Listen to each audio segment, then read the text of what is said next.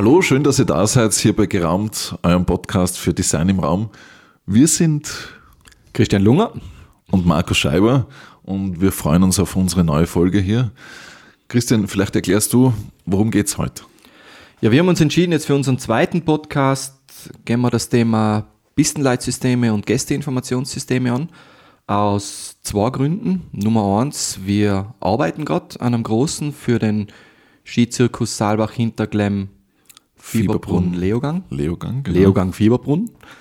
Ja. Und der zweite Grund ist die Interalpin, also eine von den weltgrößten, muss man fast sagen, eine der größten Alpin-Technologie-Messen, die in Innsbruck stattfindet, steht vor der Tür und da hat sich jetzt irgendwie angedient, dass man sagt, hey, da könnte man eigentlich das Thema machen. Da haben wir einen Stand, wo wir das vorstellen. Da haben wir einen eigenen Stand, wo das Bischenleitsystem vorgestellt wird, was wir gelernt haben.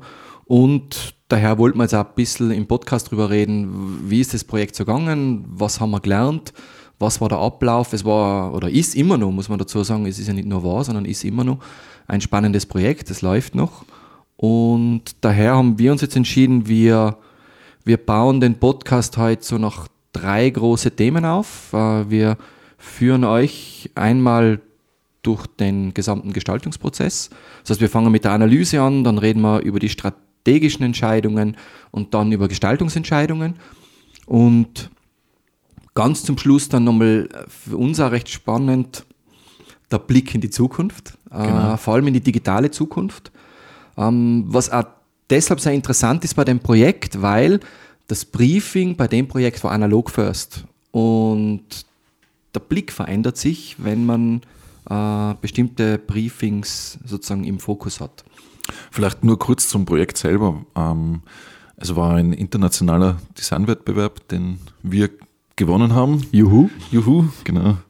Und äh, der hat schon, wann hat er begonnen? Genau vor eineinhalb Jahren und wird momentan getestet auf den Skipisten und wird 2019, 2020 äh, aktuell dann Ja, genau. Äh, da sieht man eigentlich schon, ich glaube, eins von, die, von dem, was man gelernt hat, ähm, solche Projekte dauern, dauern ihre genau. Zeit. Mhm. Von dem Moment, wenn die erste Idee innerhalb der Organisation stattfindet, bis zu dem Moment, wenn man sagt, jetzt ist es wirklich für die Gäste wirksam und spürbar im Gebiet etabliert. Also heuer war sozusagen Schwerpunkt technische Prototypen bauen. Mhm. Und bis dann das finale System kommt, eben nächsten Winter, ist es jetzt sozusagen die intensive Zeit, nochmal über den Sommer, Herbst, bis zum Start der nächsten Wintersaison. Und wer das Skigebiet kennt, der weiß, dass das ein großes ist. Das ist ein großes also Skigebiet. eins der größten in, in Österreich und überhaupt international eins der größten in, in Europa auf jeden Fall. Ähm, es, ist, es ist groß, ähm, was, was, was mich so gereizt hat, wo man es, also für mich war das, wo wir das erste Mal gesehen haben, es geht über mehrere Täler. Mhm. Und in dem Moment, wenn nicht mehr alles nur an einer sozusagen Talwand oder Talfläche stattfindet, wird es sofort eine Herausforderung für die Orientierung, weil man nicht mehr automatisch alles im Blick hat, egal ob jetzt Nebel oder nicht Nebel. Mhm. Aber das ist mir eh schon mitten in der Analyse vielleicht. Kannst du da nochmal mal dein, deinen, deinen Ansatz oder dein, dein was hast, wie hast du es analysiert, was hast du analysiert als Service Designer? Ich kann es dann aus, aus meiner Sicht erklären äh, als Informationsdesigner. Mhm. Wir haben uns das ja ein bisschen aufgeteilt. Es hat auch im Zuge der, des Wettbewerbs eine Befahrung gegeben, genau. ähm, die wir gemeinsam gemacht haben. Ich würde sagen, das waren aus, aus meiner Sicht waren das, äh, es waren zwei, das Spannende war ja, es waren zwei Befahrungen. Wir haben eine Befahrung gemacht und das fast schon Unfaire war, äh, dass Mitglieder aus unserem Team auch Befahrung gemacht haben. Und zwar an, also eigentlich eine Mystery-Befahrung. Wir haben ja begleitete Befahrung gemacht, was ein bisschen anders Flair und einen anderen Informationsinput gibt und äh, die. Also wir sind mit, geführt worden von, von genau, Mitarbeitern von Saalbach. Genau. Und unser, mit, also unsere Mitarbeiter haben sozusagen die, die, den Mist, die Mystery-Befahrung gemacht. Die sind allein unterwegs gewesen. Und Mist, das ist jetzt eh im Sinne von Nebel. Ähm, ah, Fog ist Nebel.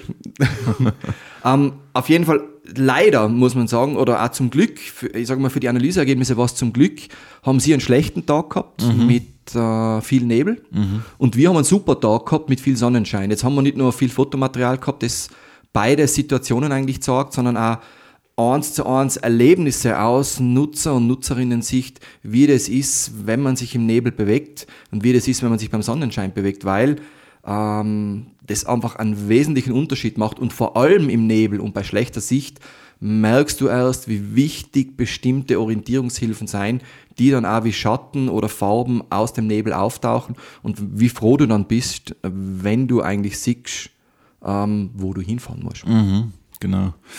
Ja, wir haben, wir haben uns den schöneren Tag ausgesucht, Christian und ich. Ähm, also die, die Erkenntnisse waren ziemlich wertvoll, sind ja auch eingeflossen dann ins, in die Gestaltung beziehungsweise in die Strategie.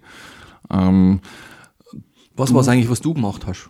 Bei mir war es, Befahrung ja, war bei mir der wichtigste Teil. Plus ähm, die Interviews.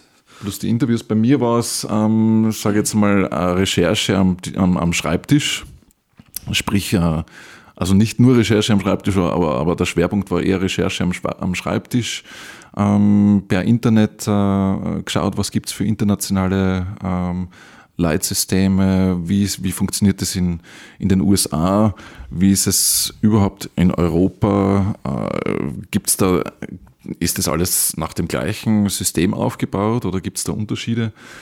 Äh, das war schon ganz spannend, weil beispielsweise in, in, in Nordamerika, bei uns sind ja die, die Schwierigkeitsgrade in Blau ist äh, leichte Piste, rot ist mittelschwere Piste und schwarz ist schwarze Piste. In Nordamerika ist das ein bisschen anders aufgebaut. Da ist grün die leichteste Piste, blau die mittelschwere Piste und schwarz ist die schwere Piste und dann gibt es sogar noch die Experts-Only-Pisten, die sind doppelschwarz, sind zwei so ähm, rautenförmige äh, es sind Diamanten, glaube ich, Diamonds, Diamonds nennen sie die, genau, was genau. ja wiederum eine andere Form ist wie bei uns. Und die haben das auch kombiniert schon mit, mit Farben und Formen. Das ähm, war auch ein Ankick für uns, äh, zu sagen, eine gute Idee, man könnte das auch äh, da übernehmen.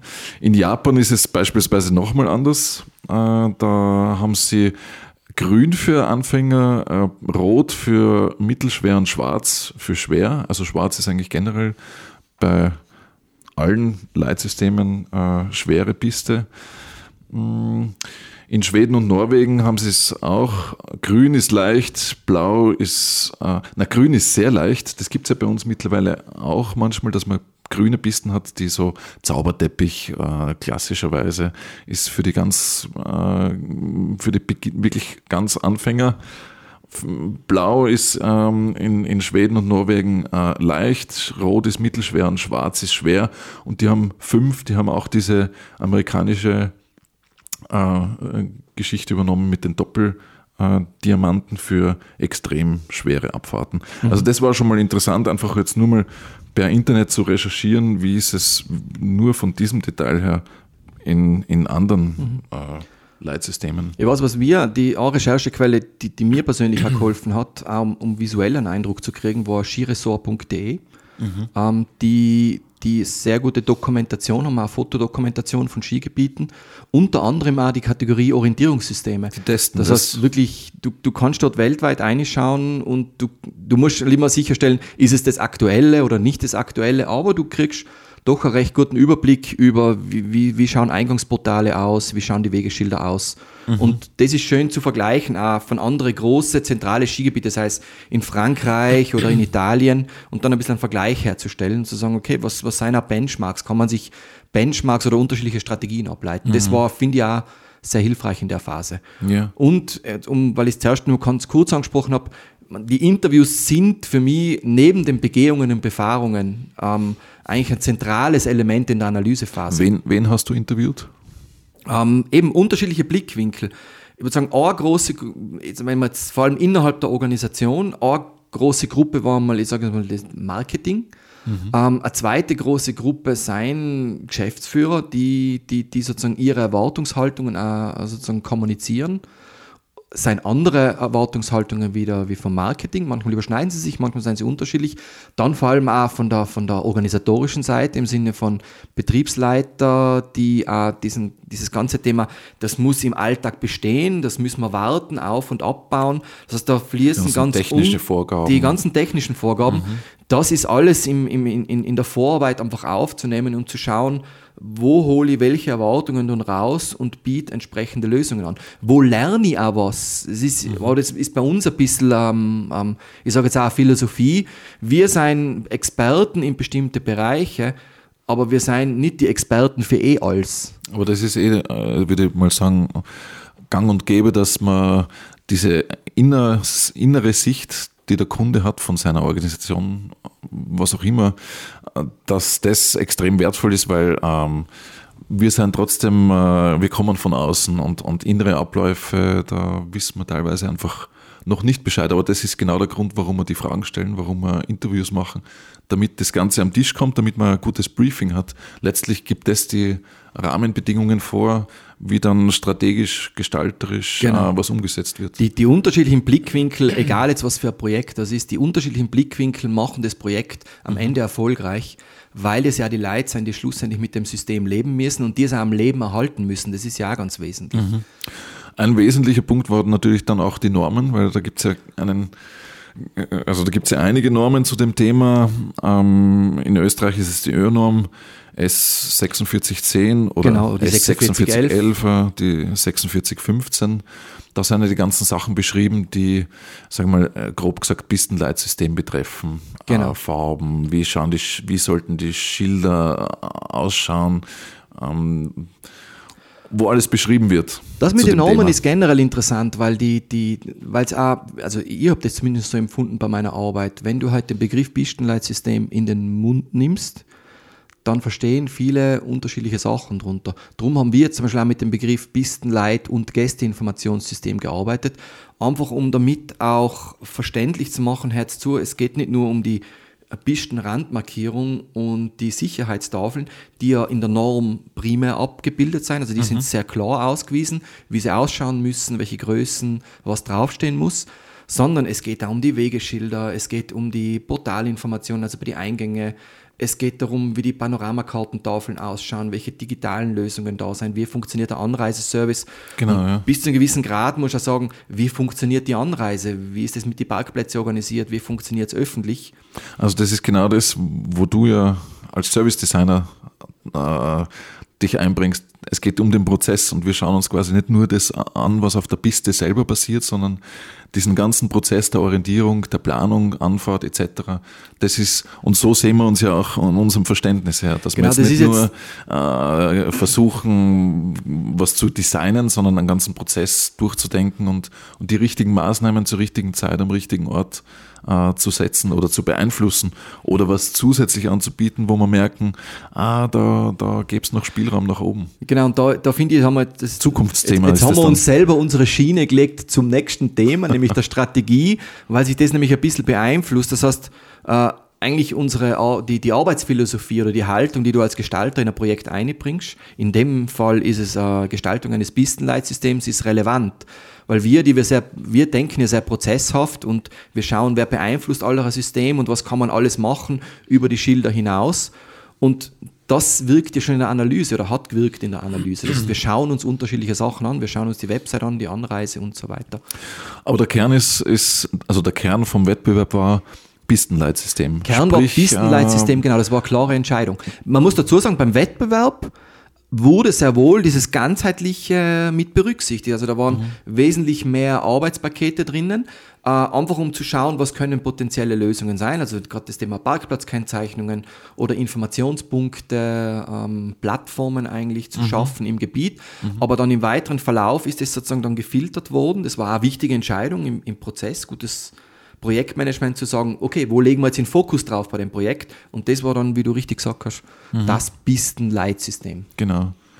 Also ein Punkt, weil das nur in der Recherche wichtig war, ähm, ähm wir sind draufgekommen, oder es ist ja eigentlich äh, fast so selbstverständlich, ähm, äh, wie schnell man als, als Skifahrer unterwegs ist, das hat wesentlich äh, Einfluss auf die Gestaltung aufs Design.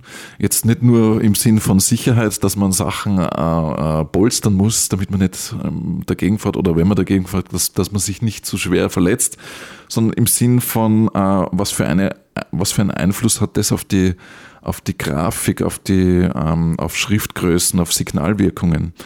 Und das war auch noch eine wichtige Recherche.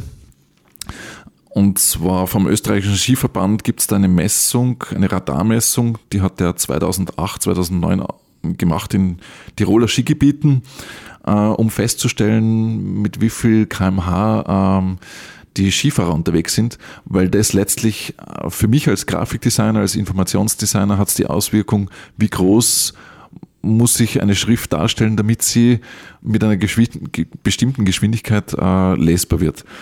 Christian, was nicht, ob du dich noch erinnern kannst. Mit wie viel kmh fährt der durchschnittliche Skifahrer die Piste? Ich hoffe, ich weiß, ich habe es jetzt richtig, weil es sein, weil ich fahre schneller. 40 km/h. So, ich bin richtig. Bist, bist knapp dran, gut. Es ist auch interessant, weil es sind 44 km/h okay. Durchschnittsgeschwindigkeit. Ähm, die Umfrage, sie haben da über 2000 Messungen gemacht, haben, ich glaube, es waren 580 Interviews haben sie geführt. Die Leute schätzen sich äh, weniger schnell ein, als sie in Wirklichkeit fahren. Also insofern hat es das jetzt bestätigt, dass du gesagt hast, 40 in Wirklichkeit ist es mehr. Ähm, man schätzt sich durchschnittlich um 6 kmh zu langsamer ein, als, in, als man in Wirklichkeit fährt. Ähm, das jetzt nur also nebenbei. Aber es war äh, sehr wichtig, diese Studie war, war interessant und wichtig. Also wir haben, wir haben das alles äh, viel weniger hochgeschätzt. Ähm, aber aus dieser Studie äh, ist eigentlich dann klar geworden, wir machen eigentlich ein Leitsystem für Menschen, in, die relativ schnell unterwegs sind. Das heißt, man kann es eigentlich vergleichen mit einem Verkehrsleitsystem, wo man beispielsweise mit einem Auto unterwegs ist. Also diese, diese Parallelen gibt es dazu und das war eigentlich auch ein, ein, ein, ein wichtiger Punkt, wo wir dann gesagt haben, okay, wir nehmen, wir nehmen Verkehrsleitsystem, Verkehrsleitsystem auf der Straße, nehmen wir als Vorbild, als mm, ja, Muster, kann man fast schon sagen, her und äh, legen das mehr oder weniger um auf die Piste. Und ähm, so sind wir auch an das Ganze rangegangen, jetzt mal von der grafischen Gestaltung, vom, von Schriftgrößen, Signalwirkungen her. Ich sage, was die, was die grundsatzentscheidend, mhm. weil das glaube ich jetzt rückblickend war das eine, also, ich sage jetzt mal zum Thema Wettbewerb, ähm, wo wir uns ein bisschen abgehoben haben, ähm, durch die Entscheidung weil wir von Anfang an gesagt haben, wir möchten gern einen Standard machen. Und wir haben uns bei, beim Pistenleitsystem, also bei den Wegeschildern, bewusst gegen Branding entschieden. Das war eine riskante Entscheidung, mhm. weil zumindest meiner Wahrnehmung nach äh, das Thema Skigebiet Skigebiete, Branding ein wichtiges Thema ist, auch für die Zukunft. Mhm. Aber es gibt Elemente, wo andere Sachen in den Vordergrund gehören. Und das war unsere Entscheidung zu sagen, okay, die Wegeschilder selber sollten nicht Branding unterworfen sein, so eigene Farben entwickeln äh, für unterschiedliche Zonen, sondern da gehen wir voll auf das Thema Sicherheit. Mhm. Ähm, und die hat sich schlussendlich ausgezahlt, war riskant, aber hat sich bewährt. Und das Thema Sicherheit heißt in dem Fall, wir haben uns die Schwierigkeitsgrade hergenommen und haben gesagt, das ist eigentlich das zentrale Thema, was vermittelt werden soll, was auch am allerwichtigsten ist für Beginner und für, für Anfänger, die jetzt ähm, vielleicht überhaupt das erste Mal in ihrem Leben äh, Skifahren gehen oder ähm, das zweite, dritte Mal und einfach noch unsicher sind. Und da ist das Thema ähm, Schwierigkeitsgrade das Essentielle. Wer Kinder hat, kennt das Thema, ähm, erfährt es vielleicht dann wieder. Mir ist es auch so gegangen, ähm, mit meinen Kindern wieder Skifahren lernen, ist dann mal mitzukriegen, wo sie sich trauen zu fahren. Und ähm, ich kann mich selber noch erinnern, als Kind habe ich manche ähm, ja, Schwierigkeiten und fast schon dramatische Erfahrungen gehabt, wo man schwarze Pisten runtergefahren ja, sind, die eisig sein. Wir haben ja einen Unterschied. Du bist ja in Wien aufgewachsen, ich bin in Tirol aufgewachsen. Äh, ich kann leider nicht über solche dramatischen Erlebnisse berichten, weil für mich war das sozusagen Alltag, sich am, am Berg zu bewegen. Aber das ist jetzt auch wieder fein, weil es ist immer interessant zu sehen. Das ist was, was ich zumindest oft merke, wenn man ähm, nicht nur bei, bei Pistenleitsystemprojekten, generell bei Projekten, du wirst betriebsblind. Mhm. Und die, die größte Ressource, die man eigentlich ähm, einbringen kann, ist es, wenn man als eine andere Art von Nutzer reinkommt, um andere Erfahrungen zu machen. Oder beobachten. Oder beobachten, genau. Aber, aber insofern eben mit, mit seinen eigenen Kindern wieder Skifahren lernen zu gehen, ist plötzlich erinnert man sich ja wieder an das, äh, man fährt ja dann, weil ich fahre jetzt auch schon jetzt mittlerweile ja, fast 30 Jahre Ski, also ich kann sagen, ich kann's, aber mit den Kindern war es einfach so, da kriegst du wieder mit, äh, wie es ist für Anfänger. Schwierigkeitsgrad von, von Pisten ist einfach ein massives Thema und, ja. und äh, das haben wir in den Mittelpunkt gestellt bei, bei unseren, gerade bei den Wegeleitsystemen auf der Piste. Das ist eigentlich das große Signal, was die Schilder bei uns aus, äh, ähm, ausstrahlen und ähm, deswegen haben wir auch die Farben reduziert. Ja. Und das ist ein ganz wesentliches Thema, Farben bei, dem, bei der Lösung, die wir quasi gemacht haben. Ähm, nur, falls sich jetzt alle fragen, wo seien Sie jetzt wieder gelandet in Ihrem Gespräch? Ähm, wir reden gern über Anekdoten. Und jetzt hole ich es aber gerade wieder ein bisschen zurück, weil wir seien jetzt so von der Analyse so übergangsmäßig eigentlich schon in dieses Thema Strategie und Gestaltung eingerutscht. Also eigentlich in unserem zweiten großen Bereich, den wir besprechen wollten. Und ich glaube, wichtig dort zu sagen, bei Strategie und Gestaltung ist, wir machen jetzt nicht ein Kapitel über die Strategie und ein Kapitel über die Gestaltung, wo wir drüber reden, sondern es ist eigentlich so, wie es bei uns beim Arbeiten ist. Es ist ein ganz enges Hin und Her, wo man über strategische Themen redet. Der Markus macht sozusagen Entwürfe, dann redet man wieder drüber. Das heißt, strategische Überlegungen und gestalterische Überlegungen sind eigentlich eine Verschränkung und das, im Grunde müssen wir auch beim Podcast jetzt eigentlich, manchmal geht es über Gestaltung, geht es über, über strategische Themen und das wird ein bisschen hin und her sein. Mhm. Worauf wir uns aber jetzt konzentrieren wollen, gerade jetzt in, sozusagen in diesem nächsten Aspekt von diesem Podcast zum Thema Pistenleitsysteme ist, äh, welche grundsätzlichen strategischen Überlegungen haben wir jetzt gemacht genau. und dann mhm. welche Informationsträger haben wir jetzt tatsächlich gestaltet. Mhm. Weil wir haben jetzt schon ein bisschen über die Wegeschilder gesprochen. Ja. Ähm, jetzt gehen wir aber wieder einen Schritt zurück, das wäre meine mhm. Empfehlung jetzt, und fangen nochmal bei den Grundlagen an, die wir eigentlich entschieden haben, bevor wir dann in den Gestaltungsprozess eingestiegen sind. Und das erste große Thema aus meiner Sicht, also das war so äh, ein Schlüsselthema, eine Schlüsselentscheidung, war die Entscheidung Nummer eins, teilen wir das große Skigebiet in Zonen ein, ja oder nein? Und die zweite große Entscheidung ist, wie nennen wir denn alles, was man in dem Skigebiet sehen kann und, und finden kann? Ähm, vielleicht eine kurze Anekdote zu den, zu den Zonen, ähm, weil da wieder diese Verschränkung zu der Analyse ist. Also wir haben die, die, da muss man jetzt dazu sagen, wir haben das Skigebiet zoniert. Wir haben, wir haben schlussendlich haben wir die Entscheidung getroffen, wir zonieren das Skigebiet. Ähm, weil wir im Rahmen der Analyse haben wir das ist, du kommst in das Gebiet ein und das ist riesig. Das ist einfach der erste Eindruck ist, wow. Und dann leitet sich bei mir immer sofort, vielleicht ist es auch die Erfahrung, die man über die Jahre aufgebaut hat und auch sein, sein eigener Ablauf. Der Automatismus bei mir ist immer, wie heißen denn die, die einzelnen Skigebiete, weil die sind ja über die Zeit zusammengewachsen. Und tatsächlich war das dort so, dass sozusagen dieses große Skigebiet Skizirkus im Volksmund oder in, in, sozusagen in den, fast in den Ohren, nicht in den Augen der Bevölkerung, sondern in den Ohren der Bevölkerung unterschiedliche Namen gehabt hat. Da ist der Schattberg und das ist der Reiterkogel, äh, da ist schön Leiten und das hat die Analyse ergeben und auf Basis von dem haben wir dann unser Zonierungsmodell aufgebaut, um den großen, komplexen Raum in kleinere, verdaubarere Pakete einzuteilen. Also jetzt mhm. gibt es die Zone Schattberg und den Reiterkogel und den Zwölferkogel und so weiter. Begriffe, genau. die bekannt sein in der Region. Das ist mhm. auch noch wichtig, weil mhm. das mündliche System doch mit dem schriftlichen System dann übereinpassen muss.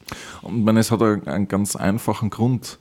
Ähm, es, man, man, man, man ähm, man nimmt eine Zone her, um generell in die Zone hineinzuführen, um dann erst in der Zone auf die Unterziele äh, führen zu können. Also man muss jetzt nicht die ganzen äh, Ziele, die in dieser Zone äh, vorhanden sind, schon am Wegleitsystem aufzählen, sondern man sagt, jetzt geh erstmal in die Zone hinein und dort ist es so Schritt, also es ist quasi ein schrittweises Enthüllen von Informationen. Erst dort bekommt man die nächst, das nächste äh, kleinere Detail, muss man eigentlich sagen, äh, ähm, kommuniziert. Also das ist ganz wichtig, äh, auch um, um diese Informationsflut äh, einzudämmen. Ähm, quasi in, ja, handhaben zu können, dass man in großen Einheiten einmal, so wie wenn man beim Flughafen das Taxi sucht, bekommt man nicht, und, und es gibt aber den Bus und die Straßenbahn und die U-Bahn und die S-Bahn und was weiß ich was alles. Das kommuniziert man nicht unbedingt alles jetzt schon am Anfang, sondern man sagt zuerst einmal, jetzt geh mal raus und man, man leitet jemand einmal zum Ausgang. Da ist es genauso, man leitet mal in die Zone hinein. Und in der Zone, wenn man mal dort ist, so wie man beim Flughafen draußen ist, kann man beginnen, jetzt bist du dort, jetzt gibt's dann links das, rechts gibt es das, geradeaus das, das, ist das zu finden. Da, da, sein, da schwingen das jetzt, ist ganz wichtig fürs Informationsdesign, genau. um, um, um das... Ähm da schwingen jetzt zwei Themen mit. Das erste ist, da verschränkt sich auf einmal Orientierung und Marketing, weil wenn du mit dem, jetzt in dem Fall du musst nicht überall mit der Zonenstrategie. Es gibt genügend kleine Skigebiete, da braucht man das nicht. Das Aber für so große macht es echt Sinn, weil es, ist nicht, es wird nicht nur lesbarer und verständlicher, sondern zusätzlich kriegt auch das, was in der Zone ist, auf einmal mehr Raum, was wieder von der Kommunikation, vom Marketing her relevant ist. Also du mhm. kannst auf einmal die, die Hütten bewusster kommunizieren, die Attraktionen, die man in dieser Zone erleben kann, statt jemanden mit dem Gesamtinformationsvolumen zu überwältigen. Und das Zweite ist, das war strategisch auch wichtig, so wie beim Flughafen, es gibt, es ist ein Herausfinden, wo ist dieser eine Entscheidungspunkt, wo die Übergänge dann sind. Ja, genau. Sowohl für die Wegeschilder als auch für die Panoramakarten. Also es kann schon sein, dass ich in der einen Zone bin und es gibt diese eine Kreuzung und da muss eigentlich dann die nächste Zone dann oder auch das Fernziel entsprechend kommuniziert mhm. werden. Ja, ist ganz wichtig, die Positionierung dann wo wird was kommuniziert?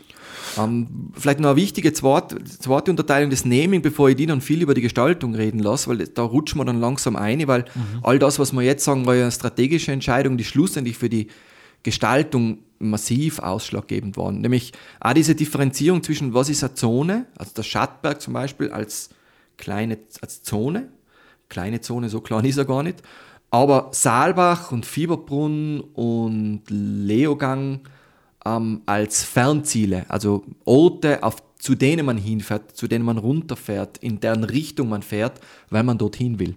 Mhm. Ich glaube, eine, eine wichtige Entscheidung war noch das, dieses alphanumerische System, oder? Das war beim, beim Naming ganz eine, ich sage jetzt eine kontroversielle Entscheidung. Es ist eine Entscheidung, die in vielen Skigebieten schon da ist, also da haben wir das Radl jetzt auch nicht neu erfunden aber dass die, die, die Bahnen kriegen sozusagen ein Piktogramm mit einem A1, B2, B3 mhm. als kurzes, international verständliches äh, Kennzeichnungsmodul weil das ergeben nicht nur in dem Skigebiet, sondern in anderen Skigebieten auch, lange Namen von Menschen, sei es Pistennamen, Bahnennamen, oft nicht aussprechbar sind. Ich rede jetzt nicht von, wenn man als ein deutscher Gast ist, deutschsprachiger Gast, nennen wir es einmal so, oder überhaupt österreichischer Gast, dann geht es relativ leicht. Aber wenn ich aus, aus Holland komme, aus England komme oder vielleicht noch weiter weg, dann wird es schon wesentlich schwieriger, manche Namen in den Mund zu nehmen. Und dann, wenn ich mich im Skigebiet austauschen möchte mit meiner Gruppe, dann zu sagen, wo trifft man sich denn dann? Mhm und hat natürlich einen wesentlichen Einfluss auf ähm, Kommunikation im, auf einer Panoramakarte beispielsweise, weil man da ähm, mit, mit kurzen, prägnanten äh, Buchstaben, Zahlenkombinationen kurze Informationen hat im, im Vergleich zu langen Pistennamen oder, oder Bahnennamen, die vielleicht dann einen Teil von der Panoramakarte überdecken, weil sie eine bestimmte Größe brauchen mhm. und ansonsten unlesbar werden. Aber machen wir doch gleich, den, dann können wir eh gleich den Sprung machen, weil jetzt sind wir mittendrin in der Schilderfamilie. Ja, die Karten, ich denke, die Karten ist ein wichtiges Element, ähm, weil, wo, wo, du zuerst erklärt hast, mit Zonierung haben wir dann auch festgelegt, wenn man in der Zone ist, ist eigentlich die wichtigste Karte von der Zone selbst, diese Karte, diese Detailkarte ähm, dort zu kommunizieren. Wie viele Zonen haben wir denn? A bis H, A bis I, 2, 4, 6, 8, 9 Zonen. Das heißt, es gibt neun Panorama, neun Detailkarten und die in Kombination mit einer, Panorama, mit einer großen Panoramakarte. Ja, das war, das war eigentlich auch beim Wettbewerb schon eine Entscheidung, dass wir gesagt haben, okay, gerade so große, komplexe Skigebiete, und da ist Saalbach ja nicht das einzige Skigebiet, die haben immer die Herausforderung, dass dieses gesamte Skigebiet auf einer Karte Platz haben muss. Und die Sicht ein bisschen schwieriger. Genau, du musst anfangen zu verzerren. Das ist ja die, diese große Fähigkeit, sei es von Panoramakarten, Malern, ähm, oder auch von, von, von Leuten, die das digital machen, aber diese Verzerrung von den Landschaften, dass sie aber trotzdem noch ein emotionales Bild der Landschaft geben, in dem Fall des Skigebietes, und gleichzeitig aber auch sämtliche, also dieser Information, diese Informationsebene klar abbildbar ist. Mhm. Und unsere Entscheidung im Wettbewerb war sagen, okay, das Gesamtpanorama bleibt, das ist eine, wichtig, eine von den wichtigsten Orientierungshilfen. Und gleichzeitig koppeln wir sie jetzt mit digitalen Panoramakarten, die aber sozusagen den, wieder den, den, den, den Frontalblick darauf zulassen, die dann auf einmal Platz hat ja. äh, mit einem frontalen Blick. Und dadurch kann auch die Information, die darauf geht, kriegt wieder Luft, im wahrsten Sinne des Wortes. Da muss man vielleicht dazu sagen, dass die Panoramakarte, das Gesamtpanorama, äh, quasi ein Blick ins Tal hinein ist und links und rechts die Skihänge äh, zu finden sind, zu sehen sind. Das heißt, man sieht nie man, man, hat einen Vordergrund und einen Hintergrund, äh, beispielsweise, also die vorderen Skigebiete sind ein bisschen größer, naturgemäß als die hinteren durch die Perspektive. Und man sieht natürlich äh, auch das Ganze verzerrt, also äh, vor allem Fieber, das, haben, das ist erst im Nachhinein kriegst du es dann drauf, wenn du die mit der realen Landschaft beschäftigst, wie sehr zum Beispiel das, das Skigebiet in Fieberbrunn ausrotiert werden musste, äh, um auf der Panoramakarte Platz zu haben. Mhm. Das ist ja spannend, weil wir vielleicht in der Analyse haben wir uns Studien auch angeschaut.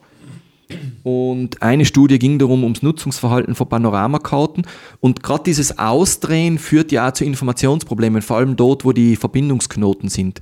Weil die, die Menschen sozusagen dann Panoramakarten in der Hand haben, die, wenn sie dann im realen Skiraum stehen, äh, erst einmal mit ihrem mentalen Bild koppeln müssen. Und das funktioniert dann besser oder schlechter je nachdem, wie gut die Panoramakarten sind.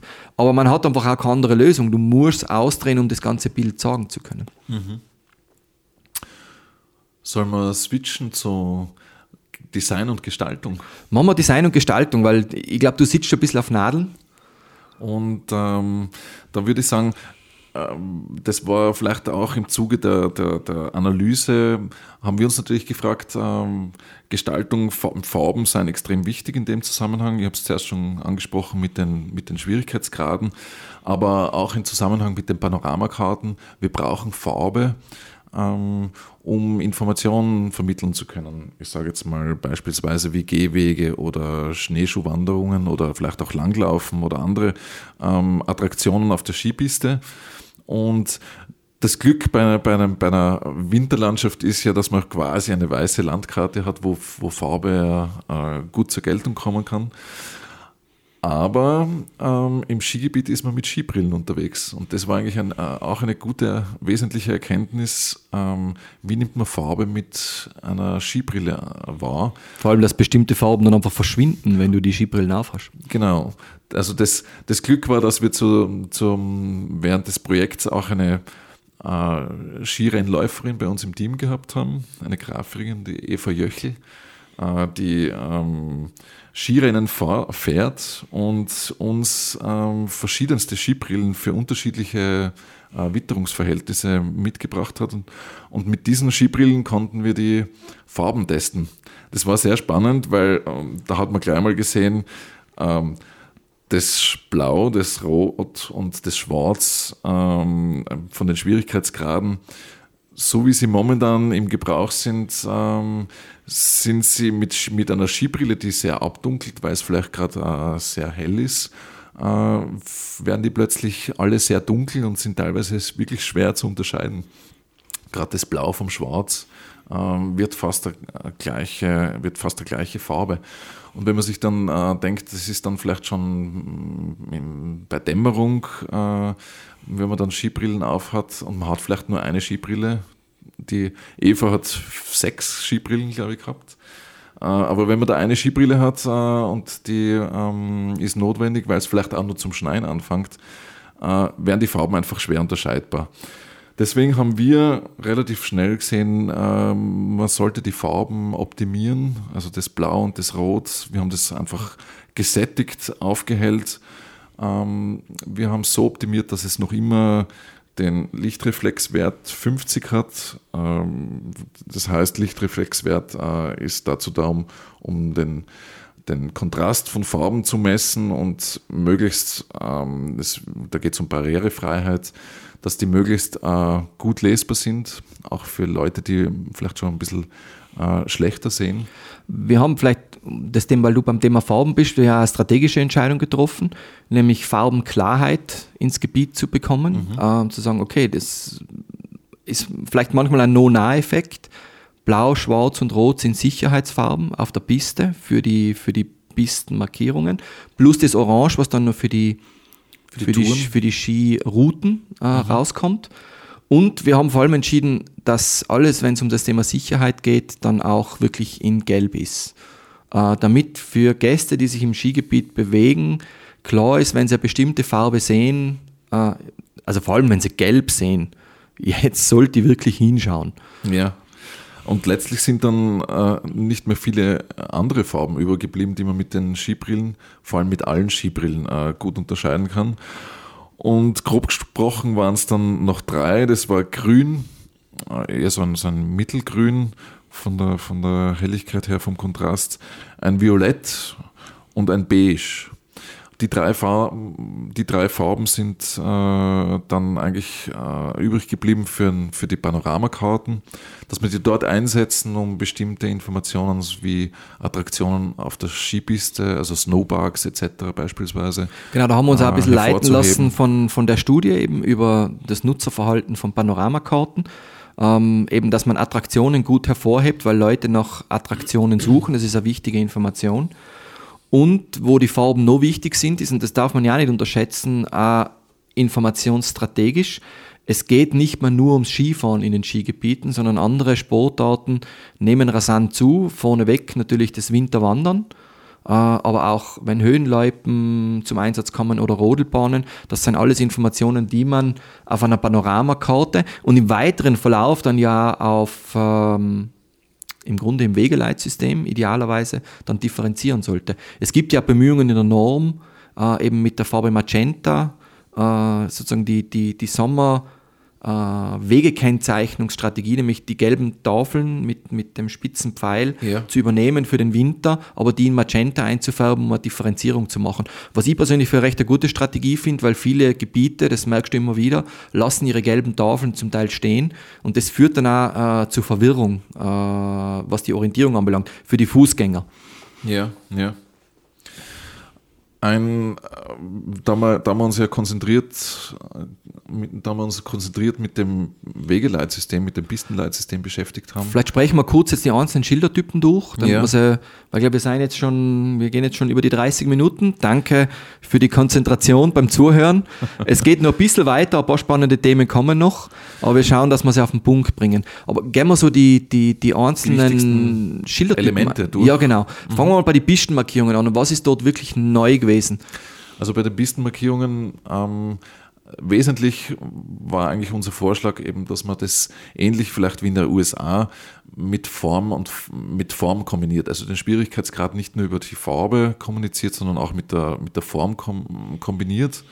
Ähm, und da war eigentlich diese Idee, äh, je, also rund für einfach, blau, äh, viereckig für rot, äh, mittelschwer und äh, sechseckig für schwer. Also wieder eine diamantene Form. So auf die Art der Diamant. Also quasi rund ist einfach und je mehr Ecken es bekommt, desto schwerer wird es. Ähm, und das war eigentlich, das ist für die, für die Kommunikation ähm, auf jeden Fall förderlich, wenn man ein bisschen Probleme hat mit den Farben. Äh, also Farbfehlsichtigkeit ist ja, ist ja auch nicht so unverbreitet. Und ähm, wir haben probiert, das äh, auch auf den Pistenmarkierungen selber auch äh, zu übernehmen. Das wird, das wird auch kommen. Wird Aber da war jetzt interessantes Zusammenspiel mit der Behörde, weil es eben die Norm gibt. Vielleicht als Hintergrund, in Tirol gibt es das Pistengütesiegel äh, und dort ist die, die Norm, die festlegt, wie eine Pistenmarkierung auszuschauen hat, ist dort äh, verankert und wird dadurch Pflicht für die Erreichung vom Pistengütesiegel. Und wir haben ursprünglich beim Wettbewerb haben wir die Schilder noch in der Form gehalten, aber auch durch das Feedback durch die Betriebsleiter plus Feedback der Behörde äh, sind wir dann darauf übergegangen und gesagt, okay, dann muss es rund, die, die Schilder bleiben rund, aber die Form wird sozusagen in, in das Schild sozusagen drauf foliert. Das war dann eine wesentliche Entscheidung auch während dem Projektverlauf. Da sieht man aber sehr gut, dass er, äh, du kannst ja bestimmte Ideen einbringen und dann ist es wichtig, unterschiedliche Blickwinkel einzuholen um dann zu einer finalen Lösung zu kommen. Das ist auch vom, vom Arbeitsprozess her sehr wichtig. Ja. Ein wesentliches Element ist natürlich, das die, sind die Wegeschilder. Ähm, bei den Wegeschildern oder überhaupt generell, eigentlich eine Maxime war, möglichst reduzieren. Also Information äh, zu reduzieren im Sinn von grafische Elemente reduzieren, wirklich im Sinn der, der, User, der, der Usability, also der, der, der Leistungsfähigkeit von einem Schild, die steigt, je weniger Elemente drauf sind. Und ähm, unser, unser Anspruch war, die, die Form aus dem Inhalt herauszuentwickeln ähm, damit es eigentlich, also es sollte kein, möglichst wenig subjektiv äh, eingefärbt sein, sondern es sollte wirklich aus dem Inhalt heraus äh, das Schild, die Information äh, vermittelt werden. Das war ja der Teil, da kann ich mich noch erinnern, im Gestaltungsprozess, Markus, ähm, wo du mir das erste Mal das System präsentiert hast. Das war ja für mich äh, eigentlich, what? Zu einfach. Ja, so, der hat aber Das ist auch interessant, weil, weil das dieser, dieser Effekt so, aha, ja, es schaut irgendwie so einfach aus. Das ist aber genau der Punkt, wo man, was die Qualität ist von, von, von so einem Element, was, äh, wo es möglichst reduziert und, und effizient äh, kommuniziert. Da fehlt einfach dann äh, äh, wir haben eh gesagt, die Marke, wir haben die Marke einfach weggelassen, wir haben uns wirklich auf das äh, konzentriert. Wie vermitteln wir diese Elemente? Und es wird ja erfahrungsgemäß ist es ja viel Information, gerade bei Pistenleitsystemen, die da vorkommt. Und es ist im, im Lauf des Projekts ist es ja auch immer immer noch ein bisschen was dazugekommen, was da kommuniziert werden muss, äh, von Zone über die Hütteninformationen etc. Und dann, äh, dann ist man eher froh, dass da möglichst wenig drauf ist. Ich nutze nur das äh, ganz kurz, um darauf zu verweisen, dass wir unten einen Link äh, zum Artikel über das Pistenleitsystem äh, in die Shownotes geben werden. Äh, das, der Artikel war im SPD-Magazin, ein Magazin für, für Bergbahnen. Und dort sieht man auch, wie die, wie die Schilder, wie die Wegeschilder ausschauen. Ja. Vielleicht ich erkläre ganz kurz, ähm, wie wir so ein Wegschild aufgebaut haben, weil das war doch äh, einiges Testen und, und äh, Ausprobieren und Erkenntnisse sammeln. Wir haben versucht, Informationsmodule zu schaffen, also Informationseinheiten ähm, zu, zu, zu schaffen, wo wir gesagt haben, am, oben ist die wichtigste Information, das ist die Pisten, äh, die Pistennummer mit der entsprechenden Form dazu. Äh, daneben der Pfeil, der Pfeil, der größer ist, auch fetter ist, äh, damit er sich wirklich gut hervorhebt, ähm, kontrastmäßig. Ähm, dann drunter als nächste Einheit ähm, kommen in inverser Darstellung, also Negativdarstellung, die Bahnen, die werden als nächstes kommuniziert. Das ist quasi Eben nur mit dem alphanumerischen Code plus das Symbol. Genau, nur mit dem alphanumerischen Code, das heißt beispielsweise äh, äh, D2 und äh, das entsprechende Piktogramm dazu, das ist ganz wichtig. Piktogramme kann ich vielleicht später nochmal kurz was dazu sagen. In dem Fall Gondel D2 zum Beispiel. Beispielsweise, genau. Ähm, da in dieser Einheit, äh, in dieser zweiten Einheit, Informationseinheit, sind auch die anderen speziellen Angebote äh, zu finden, wie beispielsweise Freerun-Strecken oder aber auch Serviceeinheiten die sowie Hütten. die Hütten. Und in der dritten, in dieser dritten Einheit, die ist dann ganz unten, äh, dort sind dann die Orte bzw. Zonen zu finden. Äh, also in, in, äh, in der Richtung äh, ist dann beispielsweise der und der Ort und, und die Zone, die nächste Zone, die daran anschließt, zu finden. Und äh, das, das sind die einzigen äh, Begriffe, die auch ausgeschrieben sind, also die jetzt Groß-Kleinschreibung ausgeschrieben sind. Dadurch äh, kann man das gut unterscheiden von dem Rest, weil der Rest ist eigentlich wirklich piktogrammmäßig ähm, aufgebaut. Also die anderen Informationseinheiten sind sehr zeichenhaft, bildhaft und nur unten der Ort und die Zone sind mit Schrift äh, kommuniziert. Dadurch unterscheiden sie sich auch nochmal stark. Ähm, man kann, übrigens, man kann Schrift auch recht einfach lesen. Also man liest ja Schrift Welche eigentlich. ausgewählt? Welche Schrift? Ja. Die Schrift, wir haben die Transit gewählt, FF Transit von Metadesign wurde die gestaltet 1997 für die Berliner Verkehrsbetriebe. Also es ist eine Schrift, die wirklich auch für Leit- und Orientierungssysteme äh, gestaltet worden ist. und bei Flughäfen beispielsweise zum Einsatz kommt. Äh, interessanterweise verwendet es auch ähm, die Schweiz für ihre Verkehrsschilder. Also eine Schrift, die bewährt ist, die, ähm, die es auch in 18 Schnitten gibt, 18 Schriftschnitten, also sprich von ganz feiner Schrift bis ähm, Black, Bold in, in unterschiedlichsten Varianten, um eben genau die, die, den richtigen Schriftschnitt für, für die Wirkung zu finden, die man haben will. Äh, wie, wie, wie, ja. Ich weiß nicht, ob du es schon gesagt hast. Die Schilder sind vollflächig in der Farbe der Schwierigkeitsstufe der Piste eingefärbt. Das ist eigentlich ein Novum. Das ist, das, ist, das, das ist eigentlich das Erste, was das Schild kommuniziert. Und das ist eben, wie gesagt, das Wichtigste für, gerade für den Beginner. Äh, für mich mittlerweile ist es auch wieder wichtig, also im Alter wird es vielleicht auch wieder immer wichtiger, weil man ja nicht mehr unbedingt die schwarzen Pisten äh, fahren will. Ähm, es, äh, also es, ist, es ist das, was es als erstes kommuniziert, ist auf großer Fläche einfach die Farbe. Und das ist eigentlich das, wo es wo wir gemerkt haben, auch in anderen Skigebieten, wir waren ja beide auch in Tirol in anderen Skigebieten viel jetzt unterwegs, auch zur Recherche, einfach einmal einen Tag Skifahren gehen und schauen, wie, wie sind dort die Skileitsysteme, Skipistenleitsysteme aufgebaut und da ist oftmals Farbe ähm, ganz unterschiedlich, also ich sage jetzt mal bunt eingesetzt, aber es, ähm, es ist nie, ich habe es jetzt nie so gesehen, dass jetzt wirklich diese äh, Schwierigkeitsgrade da im Vordergrund gestanden sind.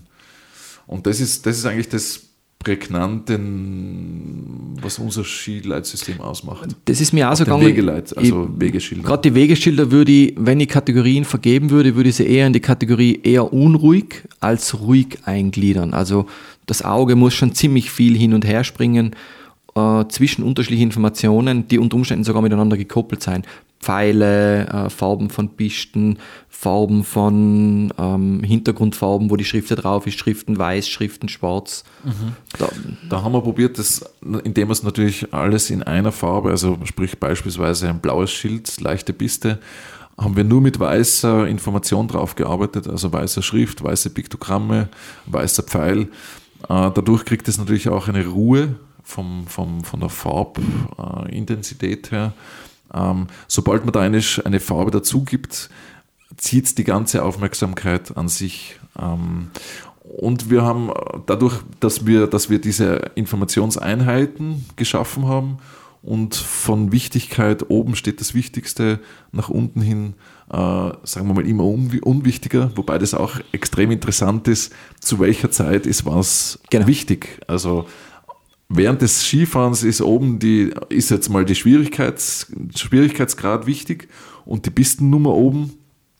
Zu bestimmten Zeiten wird dann plötzlich äh, die, das die Fernziel wichtig, auf das ich zuschaue. Oder die Hütte wird oder dann wichtig. Hütte. Oder am, am, gegen Schluss des Tages wird's dann, wird dann das, das Aus, der Ausgangspunkt, also wo will ich wieder zurück, äh, eigentlich das Wichtigste und das, das ist dann eigentlich ganz unten zu finden. Aber ich denke mal, wir haben es so aufgebaut, dass es äh, stark, ähm, wie soll man sagen, stark gut oder gut unterscheidbar ist, äh, diese einzelnen Informationseinheiten und von dem her, mit welcher, quasi mit welcher Brille man das sieht, suche ich jetzt da meine, meine Ausgangsziele oder suche ich eine Zone. Um, je nachdem, mit welcher Brille ich mir das anschaue, sehe ich auch die richtige Information da spielt jetzt wieder die Konsistenz von dem ganzen System eine wichtige Rolle. Also finde ich immer zum gleichen, am, am, gleichen Ort die gleiche Information. Das ist extrem wichtig, um das ganze System äh, ähm, benutzerfreundlich und leicht lernbar zu machen. Weil letztlich lernt der, der, der User, wenn er das, wenn er ein Wegschild ein, zweimal sieht, sieht er eigentlich und lernt, wo welche Information zu finden ist. Da geht es nicht nur innerhalb vom Wegschild so, sondern das ist generell das ist eine Strategie generell. innerhalb der Schilderfamilie. Das ist ja das Thema Werbung, was ein bisschen einspielt, wo wir in der ja. Vorbereitung auch ein bisschen diskutiert haben. Gerade diese Trennung zwischen Orientierungsinformation, äh, Serviceinformation und Werbung. Ich finde, das ist ganz ein wesentliches Thema, das man in einem Skigebiet auch berücksichtigen sollte. Mhm. Eben genau, das, hat, das war jetzt der Auslöser, weil die Besucher, Besucherinnen lernen, was sie im Zweifelsfall ausblenden können und was sie nicht ausblenden dürfen. Mhm. Und das führt zu einem entspannteren Verhältnis. Also ich werde nicht sofort informationsüberladen. Ich weiß, wo ich hinschauen, wo ich hingehen kann, um was zu finden mhm. und wo ich hinschauen muss, wenn ich dort stehe, um die Information zu finden, die ich haben will. Ich finde auch, das ist ein wesentliches Qualitätskriterium generell von einem guten Informationssystem. Ja, also ein Benutzer merkt, äh, wenn etwas konsistent ist oder wenn Sachen am gleichen Ort zu finden sind, dass das dann auch äh, ein System ist. Das heißt, man hat sich damit auseinandergesetzt. Das schafft Vertrauen. Ähm, das ähm, ja, ist, ist einfach wichtig, dass sich der, der, der User wohlfühlt, dass es letztlich das findet, was er sucht. Wenn man sich Statistiken anschaut, was für in Zukunft wichtig ist für die Skigebiete, auf jeden Fall. Ähm, es wird wichtig, die Servicequalität zu steigern und ein gutes Inf Pistenleitsystem und Gästeinformationssystem gehört dazu, um gute Serviceleistungen, um eine gute Servicequalität zu bieten. Weil du Werbung angesprochen hast, ähm, ich glaube, das ist auch ganz wichtig. Ähm, das Thema Werbung hat, braucht seinen Platz, hat seinen Platz auch äh, in einem, in, einem, auf einem, in einem Skigebiet? Also meine, meine Überzeugung dazu ist, ja, es braucht Werbung. Werbung ist wichtig, weil man immer mehr zu kommen, also man hat so viel an Angeboten und es ist, auch wichtig, es ist nur wichtig, wo kommuniziere ich und wie kommuniziere ich.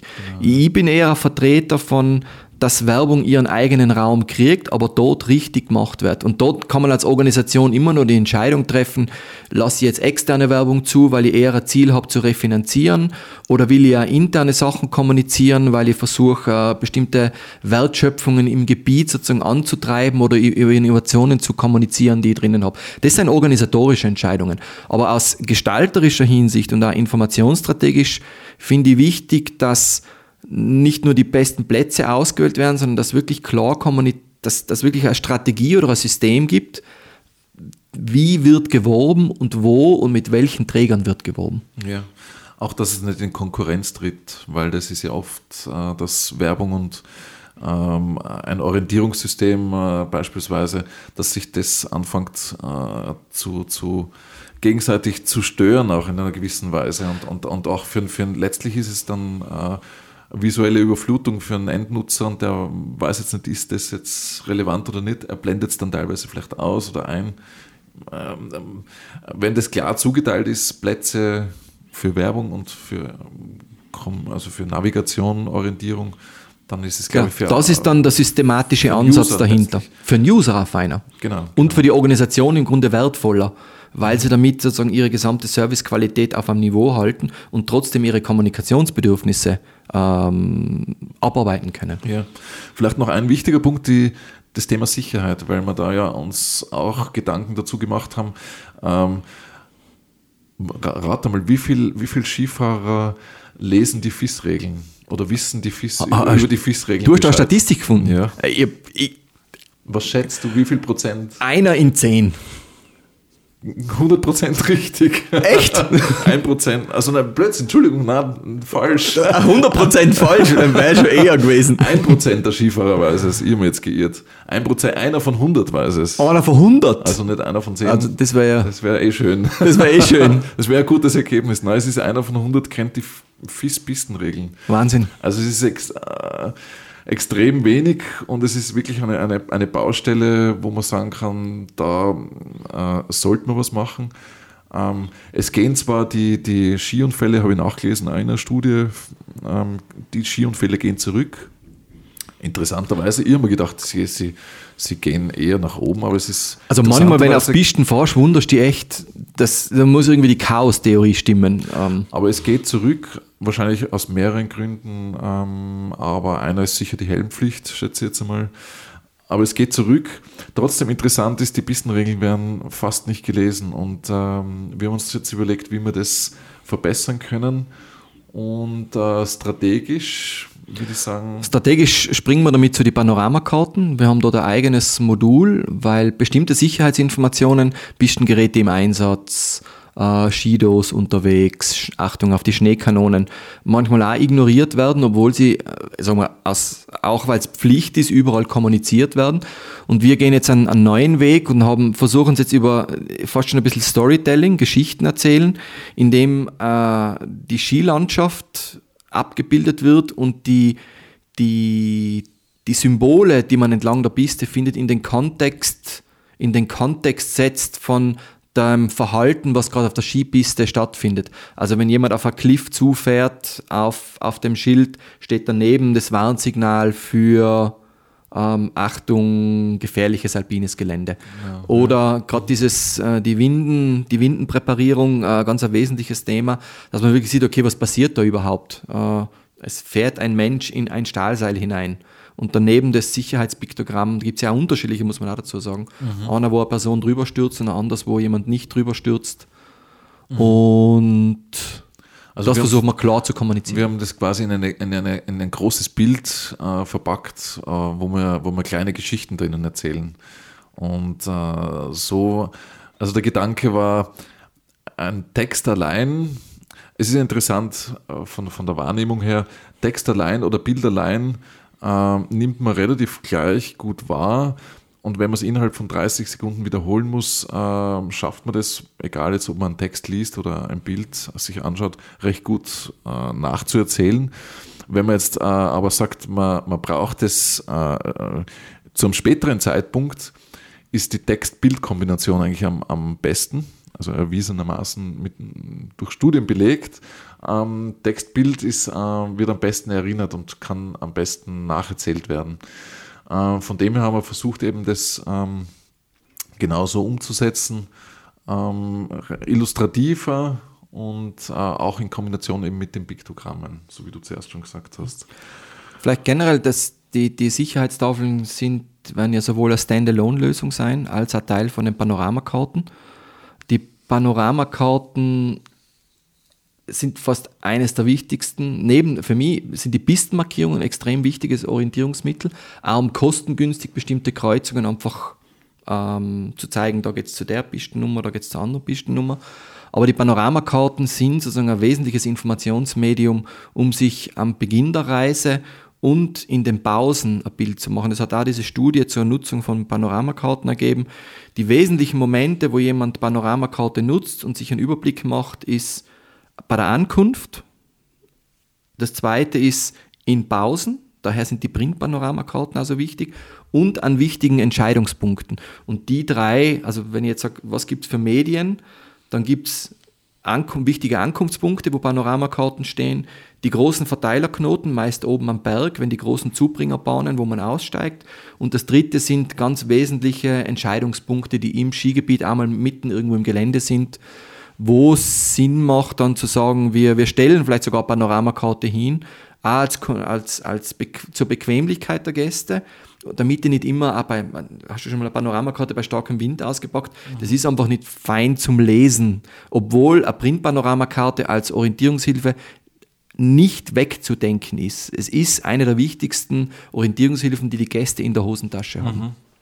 Ähm, vielleicht kommen wir da jetzt gleich zum Zukunftsthema, zum, eigentlich zum dritten großen Block, ähm, wo man, weil, weil du das angesprochen hast mit Panoramakarte auf Print, digital, Panoramakarten digital zu verwenden oder überhaupt dieses ganze Thema digital und Smartphone. Ähm, hast du da was rausgefunden? Wie es in Zukunft ausschauen könnte? Habe, sagen wir so, ich habe ich hab, ich hab ein bisschen was recherchiert. Ich habe ein bisschen was recherchiert, was in, in, in Zukunft, was so große Themen sind. Ich finde, spannende Sachen lassen sich in den USA finden. Ah, sagen wir, Punkt Nummer eins von der strategischen Herangehensweise. Das, ich habe es zuerst schon einmal erwähnt, Skigebiete, da geht es nicht mehr nur um, um das Skifahren, es geht auch um andere äh, Freizeitformen, die miteinander in in Harmonie gebracht werden müssen. Das Skitouren gehen, das, das Backcountry-Fahren, also das Tiefschneefahren, mhm. Sch Schneewandern, äh, Winterwandern, Rodeln.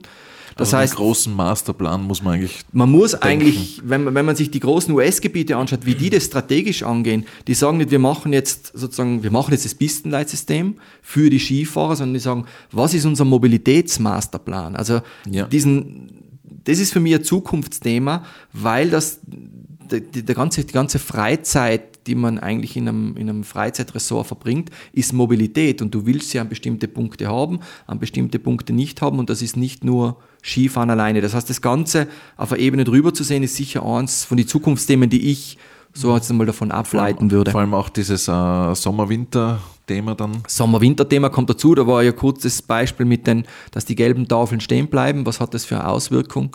Ja. Ähm, über den Sommer müssen wir mal extra reden, momentan glaube ich, aber du musst es schon mitbedenken, auch bis zu einem gewissen Grad im Winter. Ja. Das zweite große Thema ist, sind diese digitalen Serviceketten. Die finde ich recht spannend. Also wie Skigebiete auch digitale Medien nutzen können, um die Servicequalität zu verbessern, um mehr Planungsdaten zu kriegen. Ich nenne jetzt bei uns zum Beispiel äh, Skiline. Das ist eine äh, Organisation, äh, Angebot, das in vielen Skigebieten zur Anwendung kommt, wo viel Daten gesammelt werden und da das kann ich für die Planung verwenden. Das gibt mir Auskünfte auch zur Besucherlenkung. Wo sind viele Menschen in welchem Bereich, äh, zu welchem Zeitpunkt? Und auch wieder in den USA tolles Projekt gefunden, dieses Epic von, von Vail, die das sehr stark äh, nutzen, einerseits um ihre Frequenzen zu messen. Und das war für mich bis jetzt eines von den tollsten Services. Du findest dort, du kannst dort auch rückwirkend für deine Skiplanung herausfinden, an welchem Tag, zu welchem Zeitpunkt du in welchen Gebieten äh, die Wartezeit bei den Liften am geringsten ist. Das ist ein super Service. Und ich kann das natürlich auch tagesaktuell anschauen. Wenn ich jetzt im Skigebiet bin, dann sehe ich, okay, beim Lift A ist Wartezeit fünf Minuten, beim Lift B eine Minute und das wird auf einmal auch die Besucherlenkung am Tag selber dann beeinflussen, weil ich es dann schaffe, die, die Servicequalität für alle auf einmal auf ein Niveau zu halten, weil manche Leute dann einfach auch zu den Bahnen fahren, wo jetzt momentan gerade nicht so los ist und nicht jeder davon redet, wie lange hat man da anstehen müssen, was ja zu Spitzenzeiten oft der Fall ist. Ja, also durch diese Daten ist es einerseits natürlich für den User interessant, andererseits ist es für die Organisation, weil letztlich ähm, kann die Organisation auch ihr Personal nach dem planen, ähm, wo gibt es zu welcher Zeit mehr Leute und da braucht es dann vielleicht mehr Aufsichtspersonal. Also es ist, es ist, ich glaube, auf mehreren Ebenen interessant, diese, diese Datenmessung. Und letztlich ist es ja äh, mit dem Smartphone, oder? Dass das äh, aus den Daten, die man. Es sind entweder ähm, die Smartphones oder die Skikarten selber mit ihren RFID-Chips, ja. die mhm. die Technologie sozusagen zur Verfügung Die Technologie ist eigentlich da. Ich glaube, du hast ein Projekt gefunden im, im Zillertal, die jetzt auch schon die, die Technologie einsetzen, um zu schauen, dass das dann irgendwann alles funktioniert Ja. oder bereits funktioniert. Mhm, genau, genau. Ja, es war, es war, da ging es darum, dass es, dass das WLAN äh, quasi im ganzen Skigebiet äh, zur Verfügung gestellt werden kann und vor allem auch in den Gondeln. Da war es jetzt noch so eine, so eine kleine Nebengeschichte, dass man in der Gondel selber ähm, per WLAN äh, Musik abspielen kann äh, nach seinem Wunsch. Ähm, aber es ist auch eben diese Besucherströme messen sie dort und, und ähm, weiß aber nicht genau, ob das schon wirklich so eingesetzt wird, dass es ähm, Es gibt ja schon die, die Tests, wie zum Beispiel in äh, Hochgoogle, Obergoogle mit dem Mountain Navigator. Äh, das ist spannend, was da für Ergebnisse rauskommen. Ich habe jetzt noch keine Studien drüber gelesen, wie es angenommen wird, aber das wäre sicher was, was interessant wäre, mal zu schauen, äh, für wen ist das interessant, wer nutzt das. Es gibt ja neben, also ein Handy auf der Piste auszupacken, das zeigen Studien, wird als extrem unangenehm wahrgenommen. Es ist ja nicht fein. Aber natürlich, wenn du in der Gondel drin sitzt, dann kannst du die, sozusagen kannst du deine nächste Fahrt planen. Aber dahingehend einmal Studiendaten zu sehen, wäre interessant, wer nutzt das, welche Features werden als interessant äh, wahrgenommen, welche vielleicht weniger. Aber spannend finde ich schon, wenn auf der Piste du im Grunde dann die gleichen Serviceleistungen kriegst wie heute als Autofahrer mit Google Maps, wo du im Vorhinein eigentlich schon durch rote und orange Balken siehst, wo entsteht dann gerade eine Stau, Stausituation, weil circa 20 Android-Handys im Stau stehen und das automatisch durch den Algorithmus ausgewertet wird, um dir zu sagen, du kannst inzwischen kannst ja jede Ampel identifizieren, die, wenn du durch eine Stadt durchfährst, wo Stau entsteht. Und sowas natürlich auf einer Piste zu haben, zu sagen, okay, da ist jetzt mehr los, da ist weniger los, das sind dann schon interessante Zukunftsthemen, die auch Qualität bringen. Und wie man die dann kommuniziert. Genau, und am Ende, das ist jetzt wieder unser Spezialgebiet, dann auch für Besucherlenkungsaspekte äh, Aspekte eingesetzt werden können. ja. Also gerade das Thema Zeiten ist ja, finde ich auch sehr interessant. Da äh, wie lang fahre ich mit dem Lift drauf und wie lang äh, fahre ich die Piste runter, jetzt mit eben dieser Durch, Durch, Durchschnittsgeschwindigkeit von 44 km/h beispielsweise. Ähm, also da, da, das ist schon interessant, um, wenn es da darum geht, ähm, wann fährt die letzte Gondel und schaffe ich das jetzt noch runter und nochmal rauf mhm. und so weiter. Spannend. Das war ja auch eine von den. Wie kommuniziert man aber das Ganze? Genau. Und das war ja auch eine von den Studien, die wir auch gefunden haben über das äh, Informationsteilungsverhalten. Also welche Informationen teilen Gäste in einem Skigebiet, wenn sie halt unterwegs sind. Die Studie geht in dem Fall über äh, Tiefschneefahrer, also eine Tiefschneefahrergruppe. Äh, dann gibt es noch eine Studie mit mehreren Sportarten, was recht spannend ist. Und was sich gut gezeigt hat, ist, viele dieser Informationen kann halt ein analoges System einfach nicht abdecken, weil viel dieser Information so dynamisch ist. Mhm. Also gerade je höher der Risiko, also je höher der wahrgenommene Risikograd der Sportart, umso mehr äh, Sicherheitsinformationen und auch geopositionierte Informationen werden ausgetauscht. Gut, das, das ist ja eh schon mit den Snowboard-Freeride-Strecken äh, wo quasi Lawinen, äh, also Lawinendienst und Lawinenanzeige, das ist ja auch so dynamisch. Also da, da funktioniert es ja, würde ich jetzt mal behaupten, mhm. Äh, sowas schon zu kommunizieren.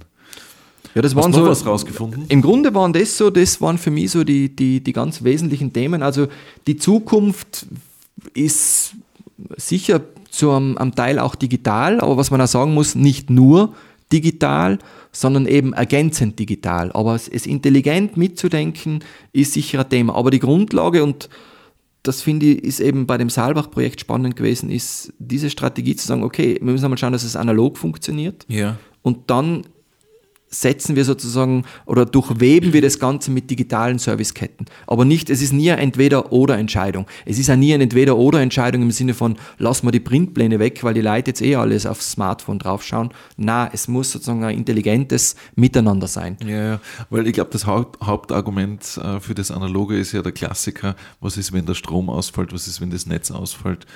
Ähm, und ähm, in dem Fall ist es natürlich auch das, ähm, die Temperatur, äh, man hat Handschuhe an, da gibt es so viele Themen, äh, wo man sagt, äh, Smartphone oder, oder wie, wie, wie muss das ausschauen? Wie, muss, wie, wie, wie schaut da die, die Benutzerfreundlichkeit aus von dem? Da schließt sich jetzt ein bisschen der Kreis, das hat jetzt wieder eine Anekdote bei mir ausgelöst, nämlich die, die Befahrungen. Ähm, und ich habe irgendwann angefangen, ohne Skistecken zu fahren, nur mit Ski, weil es einfach in der Befahrung feiner war und immer dieses Handy auspacken. Also da muss man dazu sagen, wieder du, bist, du bist abgefahren und hast die ganzen Standorte von den Schildern ja, genau. fotografiert, mit der Software, die wir verwenden, alles geopositioniert, dokumentiert. Das waren ja über 1000 Interventionen im gesamten Skigebiet mhm. und immer das Handy auspacken und wieder äh, sozusagen raufschreiben, das geht ja nicht. Und irgendwann haben wir gesagt, okay, jetzt habe ich meine Kopfhörer und ich klicke nur mal drauf, Audioaufnahme und fahr weiter. Mhm. Und du hast selber gemerkt, wie unangenehm das ist, immer die Handschuhe ausziehen, Tasche aufmachen, Handy außergeben. Das ist die, äh, für mich das beste Beispiel dafür, dass es nicht das entweder oder ist, sondern intelligent, weil im äh, intelligentes Zusammenspiel, weil in der Gondel habe ich dann das Handy ausgepackt und habe tatsächlich dann ein bisschen geplant, wo fahre ich jetzt hin, wo bin ich schon gewesen. Ja, mir fällt jetzt noch zum Schluss auch noch was ein, die, die, die Skibrillen, wo du quasi die Daten reingespielt bekommst.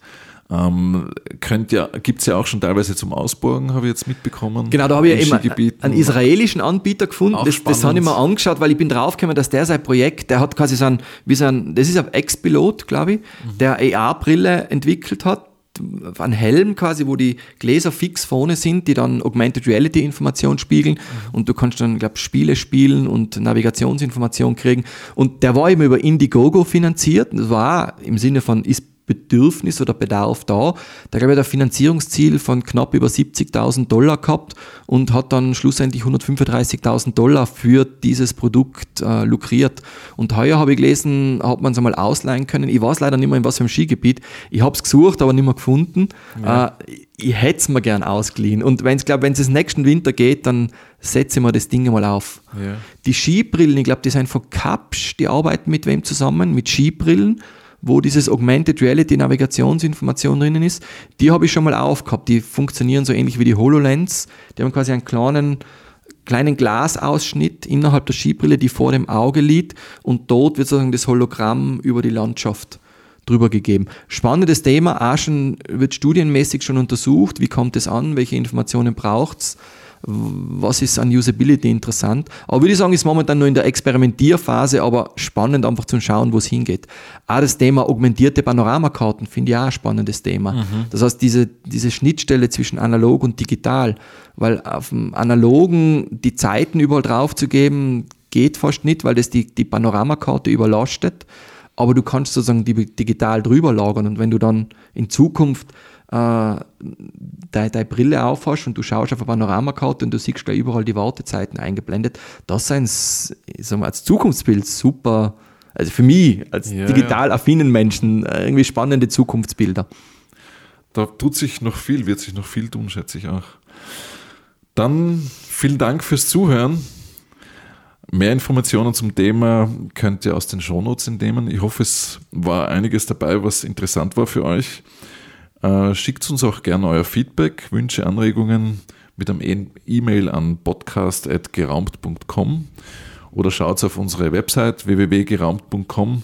Da findet ihr auch die anderen Folgen dieses Podcasts. Alles Gute, Christian. Möchtest du noch ein Schlusswort bitte? Ja, einfach nochmal das ein bisschen verstärken. Ähm, uns interessiert wirklich sehr, was euch interessiert, worüber wir reden sollen zu diesem Thema Information im Raum. Wir selber haben natürlich schon eine Liste, wo wir sagen, hey, das sind Themen, die uns interessieren, aber uns interessiert immer, was wollt ihr hören, weil dann können wir auch mal drüber reden, drüber diskutieren. Genau. In diesem Sinn, vielen Dank fürs Zuhören.